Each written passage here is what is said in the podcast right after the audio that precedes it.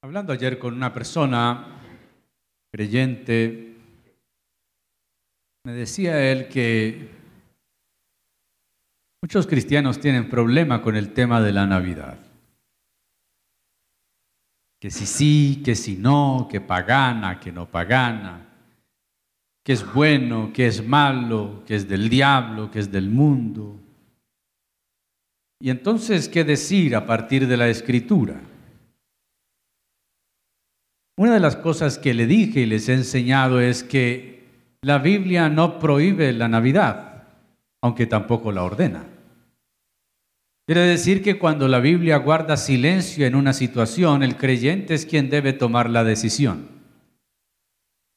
No todas las cosas están en la Biblia, hay cosas que no están en la Escritura.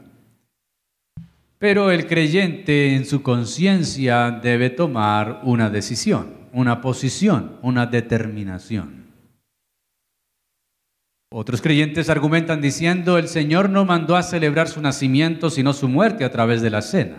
Y es cierto, la cena quedó como un sacramento que la iglesia debe realizar hasta que Jesús venga. Pero hay algo que es cierto en, todo esto, y es que Jesús no muere si primero no nace. Quiere decir, el acto de la redención no es solamente la cruz y la resurrección, que ese es el clímax de la redención. El redentor es redentor desde su nacimiento y aún desde su promesa, la promesa de que Él vendría. También es cierto que Jesús no nació el 25 de diciembre, eso no lo vamos a discutir, pero no se sabe cuándo nació, sino que nació. Y así como a cada uno de nosotros les gusta, creo que a la mayoría, que nos recuerden que un día vinimos al mundo, y esto es cuando nos celebran el cumpleaños. ¿Les gusta que les celebren el cumpleaños? A ver, levante la mano, ¿a cuánto les gusta que les ¿Sí? Los regalitos, ¿a cuánto les gustan los regalitos de cumpleaños? ¿No ve? Lluvia de sobres y toda esa cuestión. A la gente le gusta. Pero algunos creyentes están de acuerdo con que a ellos les celebren su nacimiento y les recuerden que un día vio la luz de la vida pero no están de acuerdo en que la iglesia recuerde que una vez Dios se hizo hombre. La Navidad es eso. El mundo celebra diciembre. Pólvora, borrachos, parranda, toda esa algarabía, eso es diciembre. Solo los creyentes celebran Navidad. Es una palabra que viene del latín, del natalicio, Navidad, natividad, el nacimiento de la divinidad. Y aunque sería una contradicción, porque la divinidad nunca debe nacer, pero encontramos que Jesús, siendo Dios, se hizo hombre y habitó entre nosotros. Antes de llegar al acontecimiento del pesebre, hemos venido hablando de algunas profecías del Antiguo Testamento que hablaban acerca de la venida del Mesías. Y aquí tenemos una de ellas, de las más dicientes quizá. A Isaías se le conoce como el Evangelio del Antiguo Testamento. Es el profeta mesiánico, es quien más habló acerca de Jesús, su venida, aunque no con este nombre. Más bien aparece el Emanuel en el capítulo 7 y en el capítulo 8 quizá también aparecería este nombre, pero las palabras de Isaías, dice Pepe Mendoza, quien es un pastor y teólogo, dice, las palabras de Isaías pudieron ser tomadas con escepticismo. Este de ese pasaje que leímos. ¿Por qué? Porque el pueblo enfrentaba una invasión potencial por parte de Asiria, que les causaba una angustia inmensa. Las autoridades aumentaban la desesperanza al sembrar el caos producto de sus propias maquinaciones y alianzas políticas fallidas. El pueblo temeroso estaba sumido en teorías de conspiración que causaban más pánico y ninguna solución. Y eso lo podemos ver si abrimos la Biblia, ahí donde usted lo leyó, donde leímos, eh, pero en el capítulo 8. Cuando uno lee Isaías capítulo 8, realmente es un tono desesperanzador.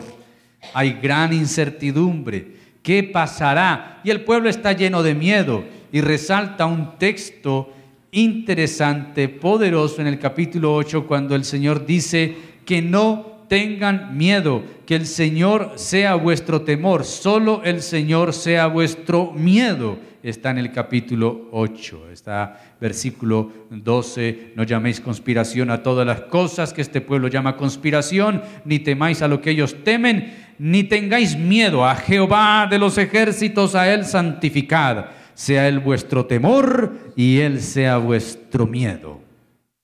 Pero es que el pueblo va a ser invadido, los asirios están respirando en la nuca. Bueno, este pueblo temeroso que está sumido en esas teorías de conspiración y pánico, no encuentran ninguna solución. Pero sí habían dejado la palabra fiel y poderosa de Dios para buscar respuesta en los adivinos y en los espiritistas, dice el capítulo 8, versículo 19 y 20. Y en medio de esta realidad angustiante y desesperanzadora, Isaías afirma el nombre de Dios. Pero no habrá más melancolía para los que están en angustia. Esto es una poderosa palabra y una hermosa promesa, porque quizá lo que vivía el pueblo de Israel no es lo que vivimos nosotros como nación o cada uno de nosotros como persona, pero cada uno de nosotros sí puede estar pasando por momentos de angustia por momentos de incertidumbre. En estos días escuchaba una predicación sobre el temor. Y entonces el miedo, el miedo que causan muchas cosas, pero entre ellas la incertidumbre. Y decía, este es el pastor Núñez, que decía, nosotros no tenemos que tener miedo al futuro por la incertidumbre. Porque aunque no conocemos el futuro, Dios sí lo conoce.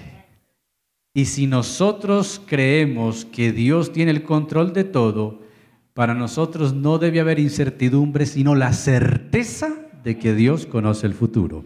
Y no que solo lo conoce, sino que lo controla.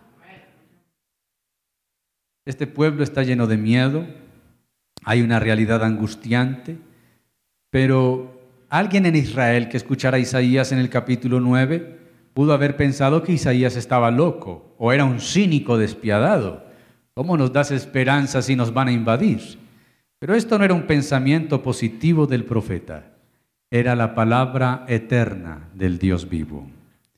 El contexto es que el versículo 1 del capítulo 9, cuando dice no habrá más para siempre oscuridad, esa oscuridad, ya lo dijimos, se remonta al capítulo 8, donde Isaías advierte a Judá sobre la inminente invasión de Asiria. En Isaías 2.28 dice, y mirarán a la tierra, he aquí tribulación, tinieblas, oscuridad y angustia, y serán sumidos en tinieblas. La invasión de los asirios sería terrible para el pueblo judío, especialmente para las regiones del norte de la tierra prometida, la tierra de Zabulón y de Neftalí. Pero con todo este panorama tan turbio, tan desesperante, el Señor llega a tiempo, porque el Señor sabe llegar y llega con la esperanza. Él es nuestra esperanza. Notes entonces el versículo 2. El versículo 2, después de traer un panorama que veo una nube oscura donde no hay nada claro y más bien una gran tempestad de tribulación que se va a desatar sobre Israel por la invasión, el Señor promete que los sacará de las tinieblas a la luz. Versículo 2 dice, el pueblo que andaba en tinieblas vio gran luz. Los que moraban en tierra de sombra de muerte, luz resplandeció sobre ellos. Pero, pero déjeme que antes de, de hablar de esto, no puedo pasar por alto el final del versículo 1, porque es la primera mención donde se resalta a Galilea, Galilea de los gentiles. Y esto es una promesa para un pueblo despreciado. Sí, Zabulón, Neftalí van a ser los primeros pueblos invadidos por los asirios, pero luego dice que Dios va a establecerse en una ciudad fronteriza. Se llama Galilea de los gentiles porque Galilea era una frontera con los pueblos no judíos. Era una ciudad o una región también muy despreciada por los demás. Pero aquí va a haber un asunto muy interesante y es que lo que los demás desprecian, Dios lo asume para sí. Quiere decir, Dios va a tomar a Galilea como el centro de operaciones del Mesías. Ahora, Volviendo de la luz de las tinieblas, ese pueblo que andaba en las tinieblas vio gran luz. Las tribus del norte fueron las primeras en sufrir las invasiones asirias, por lo que en la misericordia de Dios serán las primeras en ver la luz del Mesías. Mateo capítulo 4, versículos 13 al 16, cita el pasaje como claramente cumplido en el ministerio de Jesús en Galilea. Mire lo que dice Mateo 4, 13 al 16. Y dejando a Nazaret, vino y habitó en Capernaum, ciudad marítima, en la región de Zabulón y Neftalí, para que se cumpliese lo dicho por el profeta Isaías cuando dijo, Tierra de Zabulón y tierra de Neftalí, camino del mar al otro lado del Jordán, Galilea de los gentiles. El pueblo asentado en tinieblas vio gran luz, y en los asentados en la región de sombra y de muerte, luz resplandeció. Y esto es fascinante. Jesús nace en Belén, se cría en Nazaret, pero monta su ciudad o su lugar de ministerio, su centro de operación ministerial y redentor en Galilea, donde queda Zabulón y Neftalí. Cuando Dios le había dicho a esas ciudades que fueron las primeras invadidas por los asirios, no se preocupen, ustedes sufrirán hoy, pero mañana gozarán porque la luz del Señor le resplandecerá. Y el sufrimiento que hoy vivimos no es comparable con la gloria que mañana gozaremos. Lo dice el apóstol Pablo, este leve tiempo de tribulación no es comparable con la gloria que será manifiesta en nosotros. Así que Galilea ahora disfruta con la venida de Jesús del cumplimiento de la palabra que Dios dio más de 500 años atrás a través del profeta Isaías. Ellos verían la luz. ¿Cuál es la luz? Jesús. Jesús estuvo en Galilea, ahí fue donde él vivía y moraba su vida ministerial.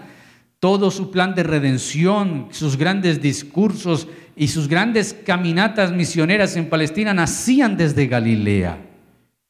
Dado que la mayor parte del ministerio de Jesús tuvo lugar en esa zona del norte de Israel, alrededor del mar de Galilea, Dios ciertamente tuvo una bendición especial para esa tierra que alguna vez fue poco, estimada, poco querida, inclusive para el tiempo de Jesús ser Galileo era casi ser lo más bajo de los judíos. El día del Pentecostés cuando vino el Espíritu Santo y todos estos hablaban en diferentes idiomas, los prosélitos que estaban en Jerusalén se quedaron asombrados y con menosprecio, sorpresa y desprecio dijeron lo siguiente, Hechos 2.7, ¿no son galileos todos estos que hablan?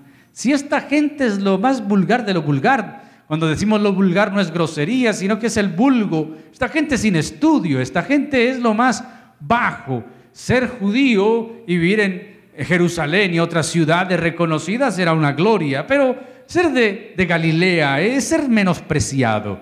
Sin embargo, se cumple la palabra del Señor, que la gracia de Dios siempre alcanza al despreciado y al menospreciado. Y Dios usa lo que nadie usaría y llama al que nadie llamaría, porque el Señor es experto en reciclar y hacer de lo que no es algo que es para la gloria de su nombre. Por eso Pablo lo deja claro en Corintios. Primero a los Corintios 1, 26 al 29. Note lo que dice, pues mirad hermanos vuestra vocación, que no sois muchos sabios según la carne, ni muchos poderosos, ni muchos nobles, sino que lo necio del mundo escogió Dios para avergonzar a los sabios y lo débil del mundo escogió Dios para avergonzar a lo fuerte, y lo vil del mundo y lo menospreciado escogió Dios, y lo que no es para deshacer lo que es, a fin de que nadie se jacte en su presencia. Al igual que ocurrió con Zabulón, Neftalí, que es la región de Galilea, el Señor se place de aquellos que son despreciados y que para sí mismos no significan nada y que para nadie significarían nada. Algunos dirán entonces que ser evangélico es simplemente la manifestación de gente frustrada del mundo y desechada por los demás. Son una cantidad de personas con complejo de inferioridad. No, nosotros reconocemos que aunque tenemos valía por ser humanos, delante de Dios nadie tiene ningún valor, porque Él es santo y nosotros pecadores. Y algunos son más poderosos y tienen más riqueza, más nobleza, más inteligencia, más sabiduría, mejor posición, vienen de mejores ciudades, de mejores familias, de mejores contextos que nosotros mismos. Pero el Señor se plació de nosotros por su gracia. Así como a Galilea que vio tinieblas, el Señor dice, luego verás la luz y la luz de tu salvación, de tu Salvador. Nosotros ¿Quién daba por nosotros un peso? Pero el Señor dio su sangre poderosa para hacernos sus hijos. Luego de esa promesa de las tinieblas a la luz, ahora el profeta le habla al pueblo de la alegría que trae la esperanza. Recordemos que el capítulo 8 es un capítulo de desesperanza, de tinieblas, de dolor. Pero ahora el Señor interviene y en versículo 3 al 5, entonces va a hablar de la alegría que esa luz traerá al pueblo que antes anduvo en tinieblas. Versículos 3 al 5. Multiplicaste la gente, aumentaste qué. Pero recuerden que esto va a ocurrir. No está ocurriendo, el pueblo está preocupado. El pueblo está angustiado, hay incertidumbre. Y quizá para nosotros en Colombia y en la religión de Latinoamérica, en el mundo entero, eh, no, uno vea, no vea luz de esperanza en nada. El dólar sube, las economías están que estallan, la inflación, eh, todo lo que vemos, que si vuelve el COVID, que si no vuelve, que el desempleo, que todo lo que vemos alrededor parece que no trae luz de esperanza. Así le sucedía a Israel, pero ahora el Señor va a hablar de alegría en un tiempo de tristeza. Multiplicaste la gente, aumentaste la alegría, se alegrarán delante de ti, como se alegran en la siega, como se gozan cuando reparten el despojos, porque tú quebraste su pesado yugo y la vara de su hombro y el cetro de su opresor, como en el día de Madián. Porque todo calzado que lleva el guerrero en el tumulto de batalla y todo manto revolcado en sangre serán quemados, pasto de fuego. Ahora, lo que Dios dice en estos versículos es que la nación que antes tendría tinieblas, que antes tendría un opresor, una invasión, va a experimentar gran alegría por tres razones. En primer lugar, porque la opresión terminaría. En palabras como quebraste el yugo, el báculo y la vara, son figuras de opresión. Dios dice, voy a quitar la opresión y voy a quitar al opresor. Dios liberaría al pueblo como en el día de Madián. Hay que leer esto en jueces capítulo 6. Es el triunfo que Dios da al pueblo de Israel en la batalla librada por Gedeón y sus 300 valientes. Prácticamente estos hombres estaban destinados a la derrota, al fracaso total. Pero lo que ocurre allí es la victoria, la victoria que logró el Señor. ¿Quién la libró? Estos solamente cogieron unas antorchas y unas trompetas. 300 hombres contra un ejército poderosísimo. Y Dios les dio qué? La victoria. Así que el Señor recuerda en este texto, oh, se van a alegrar, la gente se va a alegrar, se va a aumentar inclusive la alegría, como se alegran en la siega, una figura de la cosecha recogida. ¿Recuerdan a vos cuando ya iba a aventar la paja porque ya la siega se estaba acabando. Hay una gran alegría, la cosecha terminó, recogimos buena cantidad. O como los que reparten despojos, como aquellos que han invadido una ciudad y han encontrado que eh, toda esa gente salió huyendo y dejaron sus riquezas y ahora las están repartiendo. Y pone la figura de esa alegría, la alegría del que cosecha, el que sembró y ahora cosecha y tiene gran cantidad la alegría del que invadió, peleó quizá, ganó y ahora tiene despojos para repartir. El versículo 4, ahí entonces la liberación de la opresión, el día de Madián, el día, recuerdan cuando Dios le dio la victoria a esos 300 hombres, cuando ellos pudieron pelear contra ese gran ejército, eh, jueces 6, 1 al 16, jueces 7, 2 al 25 y jueces 8, 10 al 12, nos hablan acerca de esa batalla que libró el Señor por su pueblo a través de Gedeón y sus 300 y entonces vencieron. Ahora, este es el día futuro de la liberación. El Señor volverá a hacer añicos toda opresión y no habrá nadie aparte de Él que pueda atribuirse el logro. Para nosotros esto tiene un mensaje. Aunque el capítulo 9 de Isaías tiene un cumplimiento en la primera venida del Señor, esto tiene un eco que trasciende también a la segunda venida. Cuando el Señor vuelva por segunda vez, todos los opresores quedarán destruidos. Todos los que se creen poderosos quedarán reducidos a polvo. Todos aquellos que engañaban, que mataban, todos aquellos que creían que tenían el dominio sobre la tierra serán nada delante del Rey de Reyes y Señor de Señores. Y ese logro solo será del Señor. Los destruirá con el espíritu de su boca. Ya lo habíamos hablado cuando hablamos de la segunda venida. Pero en segundo lugar, la alegría que se experimenta es porque la guerra va a cesar.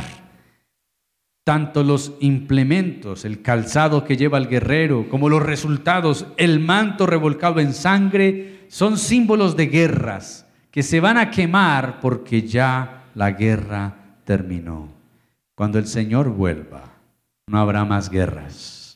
Cuando el Señor vuelva, ya no habrán más noticias sobre masacres, invasiones, misiles, el riesgo y peligro de amenazas de bombas nucleares, que Corea del Norte hace pruebas, que Japón se enoja, que Corea del Sur responde, que Rusia está a punto, que Irán también produce, que Estados Unidos dice, no habrá nada de eso, porque vendrá el Señor Todopoderoso y toda guerra cesará. No habrá más, no habrá más llanto, no habrá más dolor. Dios pondrá fin a la guerra.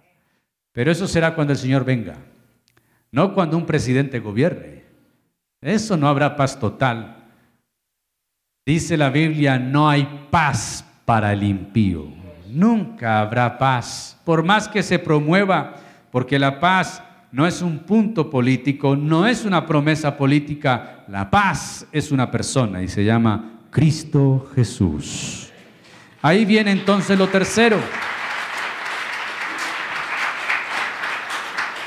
en todo esto. La tercera razón de la alegría aumentada es que el Mesías vendrá. Versículos 6 y 7. Porque un niño nos es nacido. El Mesías que viene. Este es el pináculo de la profecía de Isaías respecto a la esperanza de Israel frente a la amenaza siria, tiene como fundamento un gobernante prometido que reinará sobre el trono de David y establecerá el juicio y la justicia. Aquí este Mesías aparece con cuatro nombres compuestos dados a este niño. En hebreo niño es Yeled y en hebreo hijo es Yadad. Aquí hay un juego poético porque realmente es una prosa. En el hebreo la estructura que tiene Isaías es una prosa. Yeled Yalat. Un niño que es nacido, un hijo que es dado. Entonces, hijo nacido indica su humanidad. Nació de mujer. Nació, tuvo un parto, más bien María tuvo parto y por parto nació, lloró. Veréis el niño envuelto en pañales su humanidad. Pero cuando dice, Hijo nos es dado, nos recuerda Juan 3:16. ¿Qué dice San Juan 3:16? Porque de tal manera amó Dios al mundo que ha dado, ha dado a su Hijo. Isaías ya lo había dicho, Juan entonces lo ve como cumplimiento en Jesús. Un niño nos es nacido. Déjeme un momento establecerme allí. Este niño, según Isaías 7:14, sería el Emanuel. ¿Sería quién? El Emanuel. Emanuel significa Dios con nosotros. Ahora, ¿quién es este niño? Dios podría haber venido como un ángel. Dios pudo haber venido como un adulto y no empezar el tema de la redención desde un parto y un bebé amamantado. Pero así no fue, así no estaba destinado por Dios. Yo creo que la humanidad de Jesús desde el vientre de su madre hasta el día que murió consciente y adulto en una cruz, era intencional para nosotros tener un redentor, como dice la carta a los hebreos, porque no tenemos un sumo sacerdote que no pueda compadecerse de nuestras debilidades, sino uno que fue tentado en todo conforme a nuestra semejanza, pero sin pecado. Y empezó a ser a nuestra semejanza desde niño. Porque yo creo que Jesús siente lo que sienten también los niños. Los no nacidos, por ejemplo. Los que son descuartizados en el vientre o envenenados en un aborto. Él sabe lo que es eso porque él estuvo en un útero. Pero también esos niños que después de nacer son echados en la basura, en una bolsa, o abandonados en un monte o aquellos que pasan frío, o aquellos que simplemente son descuidados o abusados. Tenemos un redentor que se compadece de, nosotros porque vivió como nosotros. La humanidad de Cristo, poco se habla de ella, porque no queremos ver a un Cristo vulnerable. Queremos ver un, un Cristo poderoso e inclusive es mejor ver un Cristo de mármol, de bronce, ahí, inerte. Pero el Cristo de la Biblia es un Cristo humano. De eso quizá hablaremos el viernes. La humanidad de Jesús es muy importante para nosotros. ¿Por qué? Porque todo lo que sentimos, Él lo pudo sentir a excepción del pecado y la culpa por el pecado. Pero si alguien aquí está cansado, puede venir donde Jesús porque Jesús experimentó cansancio. Si alguien aquí siente dolor por la pérdida de alguien, puede venir donde Jesús. Él perdió a José, padre putativo podríamos llamarle antes de empezar su ministerio, pero también lloró frente a la tumba de un amigo suyo. ¿Alguien aquí ha padecido hambre? Puede venir donde Jesús. 40 días en el desierto sin comer nada, sin beber nada. Él sabe lo que es un hambre. Él sabe todo lo que tú estás viviendo. No, Él no sabe lo que es el engaño. ¿No sabe lo que es el engaño Jesús? El que mojaba el pan conmigo en la mesa, levantó contra mí su calcañar. Me engañó y con un beso me entregó. Él no sabe lo que es el, el, abandono. ¿No sabe lo que es el abandono? Murió solo en una cruz porque los demás por vergüenza lo dejaron. Eh, dime, dime qué sientes. Dime qué estás viviendo. ¿Qué estás pasando que Jesús no pueda entenderte? Y no entiende no solamente por ser Dios omnisciente que todo lo sabe, sino porque fue humano y vivió como nosotros. No, el Señor no sabe lo que es no tener para el arriendo. Nació en un pesebre porque no hubo lugar en el hostal para él. ¿No tienes dinero? Vinieron donde Pedro, ¿y tu Señor paga impuestos o no? Ah, yo no sé, le pregunto, Señor, que si pagamos impuestos. Después de echar una puya fuerte contra el imperio, dice, paga Pedro, no tengo Señor. Y no tenía dinero. Y puso de tesorero a Judas.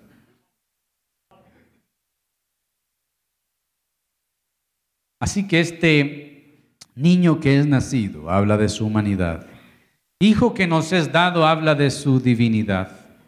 Así que este niño es el cumplimiento de la profecía sobre Emanuel. Isaías 7:14 es un niño humano que tiene también naturaleza divina. Esta es la encarnación, la comprensión respecto al carácter humano y divino del rey que vendría. Se profundiza con los siguientes cuatro nombres compuestos. El primero es admirable consejero. ¿Cuál es el primero? De hecho, esos nombres están puestos aquí en este triángulo. ¿Sabe que leyendo la historia de la Navidad en el mundo protestante de la Reforma, hicieron esto así para tipificar la Trinidad? Lo iluminaban en referencia a Jesús como el que vino la luz del mundo. Ponían una estrella arriba que era el cumplimiento de la profecía, la estrella de David, la estrella que hoy tiene la bandera de Israel. Así que todo esto tiene un simbolismo cristiano. Más adelante lo cambiaron por pinos, que tenían la forma triangular también. Por ahí salen muchos cuentos, que el árbol que sembraban y que el árbol y que no sé qué cosa y que pagano y pagana. No, no, no, no, esto tiene un gran significado cristiano. Recuerdo hace mucho tiempo aconsejar a una pareja que nunca habían celebrado la Navidad porque en la iglesia de ellos era un pecado.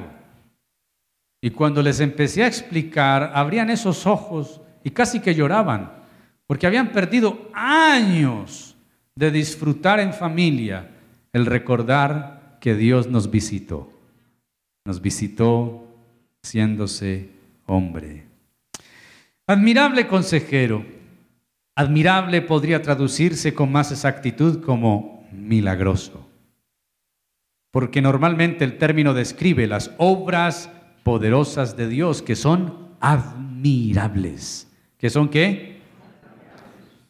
Y el consejero, bueno, el papel de un consejero es proveer sabiduría. Jeremías 18, 18 hace una referencia de los que buscaban consejo y que Jeremías entorpecía todo lo demás. Bueno, este rey que viene posee sabiduría divina. Nadie jamás pudo contra Jesús. ¿Alguna vez, de tantas, vinieron donde Jesús para tentarlo? Y hablando de los impuestos, le hicieron la pregunta, Maestro, ¿es lícito pagar impuestos? ¿Y qué dijo Jesús? Tráigame una moneda. Apenas le traen una moneda, él dice, ¿de quién es la cara que hay en la moneda? Pues del César. ¿Y qué responde Jesús? Dad al César lo que es del César y a Dios. Ya tenemos la respuesta del texto tan memorizada que nos perdemos de vista la razón profunda de lo que Jesús está diciendo. ¿Cuál es la razón profunda de eso? La cara que hay en la moneda es la imagen del César. Todas esas monedas le pertenecen a él porque tiene su imagen. Ustedes son la imagen de Dios ustedes deben volver a Dios, porque el hombre fue hecho a imagen y semejanza de Dios. Así que no es simplemente paga impuestos, devuélvale esa moneda al César, pero ustedes vuélvasen a su Creador. Y detrás de eso hay una sabiduría profunda del Señor. No solamente en eso, hay una cantidad de situaciones en las que vemos que Jesús no solamente es la sabiduría encarnada, es la fuente de toda sabiduría. Por eso Santiago bien dice que si alguno es falto de sabiduría, pídasela a Dios, el cual dará abundantemente y sin reproche, pero pida con fe, sin dudar ¿Alguien aquí necesita sabiduría? Por favor, levante la mano. ¿Quién necesita sabiduría? Pídale a Dios. Santiago también dice que hay dos clases de sabiduría, la humana que es animal, diabólica, pero la sabiduría que viene de Dios, que según Proverbio 1.7, el principio de esta sabiduría es el temor al Señor. Así que este niño, este pequeño gran rey que es tanto humano como divino, es admirable consejero. Pero también dice Dios fuerte. En otras traducciones dice Dios poderoso. Como guerrero, Dios protege a su pueblo. Este atributo de poder divino se describe al futuro rey, así se describe. Y en Lucas 11, 20 al 22 dice, mas si por el dedo de Dios echo yo fuera los demonios, ciertamente el reino de Dios ha llegado a vosotros. Cuando el hombre fuerte, armado, guarda su palacio, en paz está el que lo posee, pero cuando viene otro más fuerte que él y le vence, le quita todas sus armas en que confiaba y reparte el botín. Ahí está la sabiduría de Jesús. Si usted lee el contexto, el contexto tiene que ver con la liberación de un hombre. Jesús está diciendo, mire, esta tierra antes de yo venir estaba bajo el dominio de un hombre fuerte, Satanás. Y él guardaba todo esto y se creía dueño de todo esto, pero les quiero decir que ha venido uno más fuerte que él. Lo desarmo, lo venzo y le quito el botín. Cristo Jesús venció al diablo con poder y gloria. No lo vencerá, lo venció le quitó todas las armas en que confiaba. Su arma más poderosa era la muerte y se la quitó al resucitar. Ese es poderoso. Y hay creyentes que le tienen miedo al diablo. Cuando hay uno más grande y fuerte que él que se llama Jesús de Nazaret. No le tengas miedo al diablo, témele al Cordero de Dios. ¿A quién hay que temerle? Recuerde Isaías 8, sea Dios vuestro temor, solamente Él sea vuestro miedo. Él es Dios poderoso.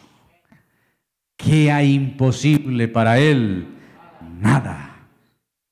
En San Juan 16, 33 el Señor puso este sello y el que crea esto tiene que apropiarse estas cosas os he hablado para que en mí tengáis paz. En el mundo tendréis aflicción, pero confiad, yo he vencido al mundo. ¿Quién ha vencido al mundo? Cristo Jesús, porque Él es Dios poderoso. ¿Quién es Él? ¿Quién es Él? Dios poderoso, cuando tengas problemas, dificultades, situaciones adversas, cuando venga un asunto que te espanta, que, que quita el sueño, te hace temblar, te da miedo, recuerda que tu Padre, tu Dios, es un Dios poderoso. Padre eterno, el Rey que vendrá posee eternidad divina eterno. Procede de tiempos antiguos y no necesitará un sucesor que le siga las pisadas. No hay reemplazo para él porque él es irreemplazable.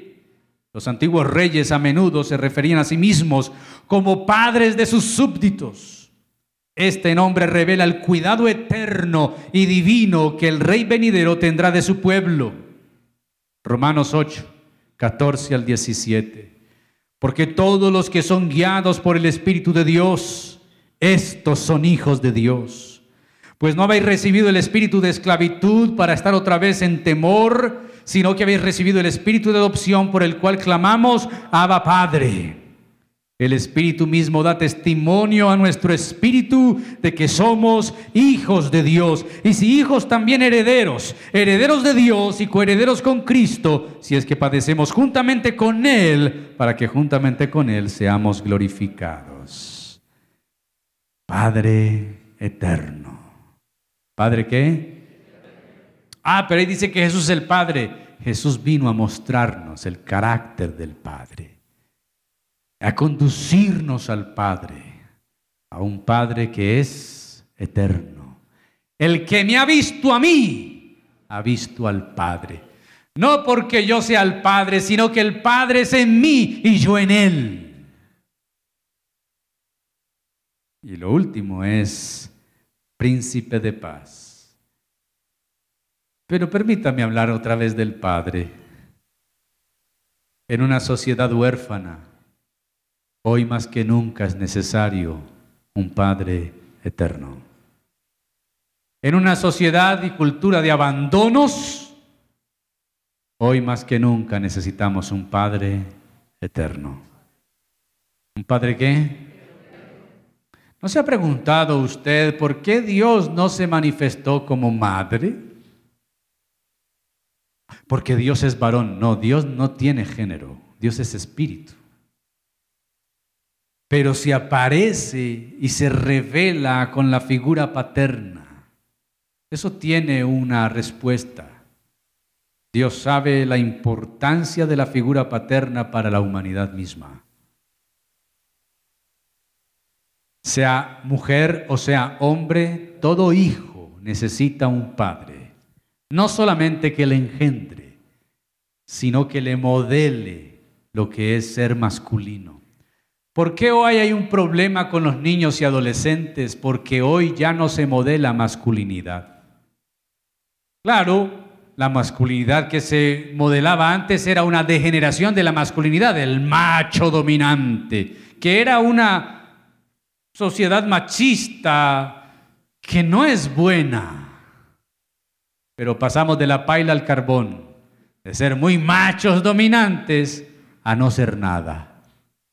Cada uno es lo que quiera ser. En la mañana soy hombre, en la tarde soy mujer, por la noche soy animal y en la madrugada soy cualquier otra cosa. Tú quieres ser o puedes ser lo que tú quieras ser.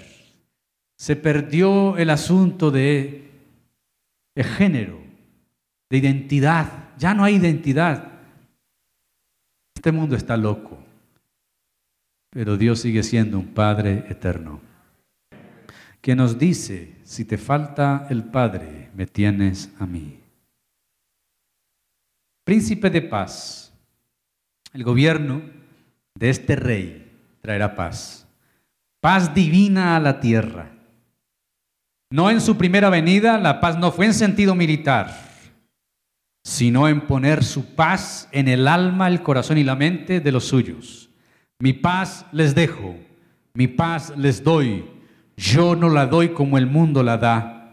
No se turbe tu, vuestro corazón ni tenga miedo.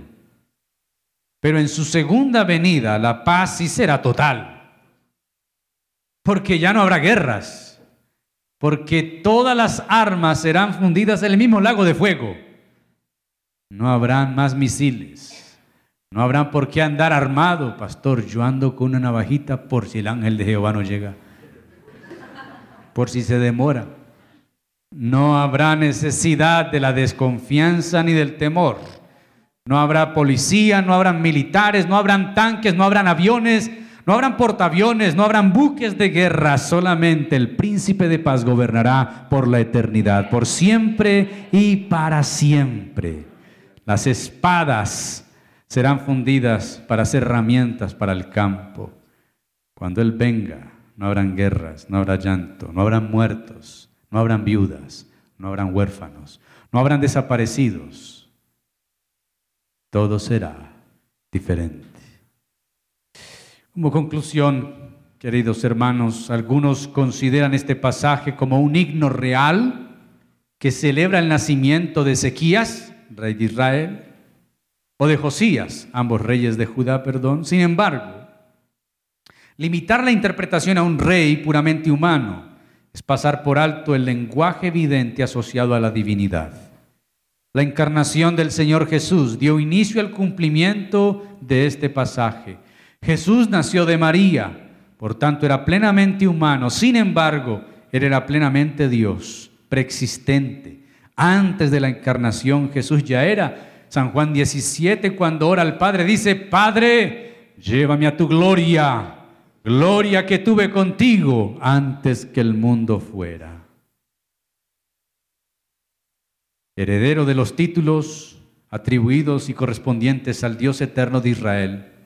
Isaías previó entonces el momento en que el Señor, como el ungido, el Mesías, reinaría en el trono de David para siempre. San Lucas 1, 32 y 33, este será grande y será llamado Hijo del Altísimo, y el Señor Dios le dará el trono de David, su padre, y reinará sobre la casa de Jacob para siempre, y su reino no tendrá fin. Y entonces, meses atrás, parte del mundo lloraba porque la reina Isabel murió. Por ahí otros adoran a un niño con una frase a, los pies que dice, yo reinaré el divino baby. Pero nuestro Señor es rey y su reino nunca tendrá fin. Ahora, el cumplimiento final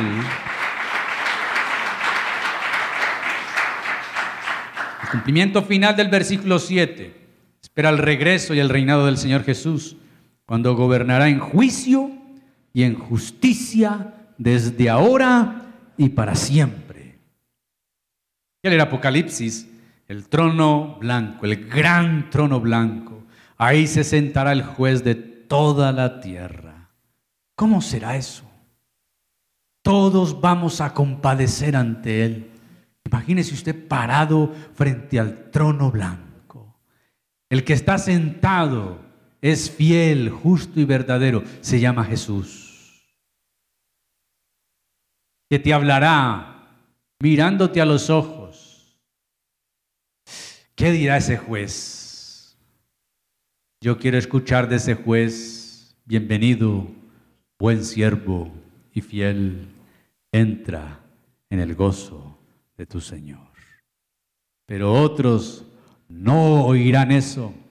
Si usted no vive para el Señor, no se ha entregado a Jesús ni lo ha reconocido como Salvador, lo que usted podrá escuchar será, no te conozco, apartado de mí, hacedor de maldad, al lago de fuego, no fuiste mío nunca. ¿Cuál es la garantía del cumplimiento de esta promesa? La garantía de esta profecía es Dios mismo. ¿Cómo termina el versículo 7? El celo de Jehová de los ejércitos hará. Dios pone una garantía. Es el mismo. Esto no va a depender de ninguna decisión humana. Esto depende de Él mismo, su celo. Franz Julius Delix, que fue un teólogo del siglo XIX, dijo, comillas, literalmente celo es fuego ardiente, que viene de una raíz que significa rojo intenso. En Deuteronomio 4:24 dice, porque Jehová tu Dios es fuego consumidor, Dios celoso. Así que constituye una de las ideas más profundas del Antiguo Testamento y de las más fructuosas en lo que se refiere a la obra de la reconciliación. Ella ofrece como una moneda de dos caras. Por un lado está el fuego de su amor y por el otro lado el fuego de su ira. Porque el celo del amor lucha a favor del objeto amado en contra de todo aquello que se oponga o vaya en contra del objeto del amor o del mismo amor. Celo es fuego que indica su cuidado por lo que ama, pero también su ira contra lo que él desprecia. Entonces aquí tenemos una de tantas profecías sobre el nacimiento y la venida del Mesías, nuestro Señor y Salvador Jesús. Bendito sea Dios, que no dejó que ninguna de sus palabras cayeran a tierra, se han cumplido fielmente a través de la historia y Cristo nació y se hizo hombre. Ese es nuestro Dios no es hombre para que mienta, ni hijo de hombre para retractarse. Y si prometió y cumplió su primera venida, tengamos la certeza de que pasará lo mismo en su retorno. Amén. Puestos en pie oramos.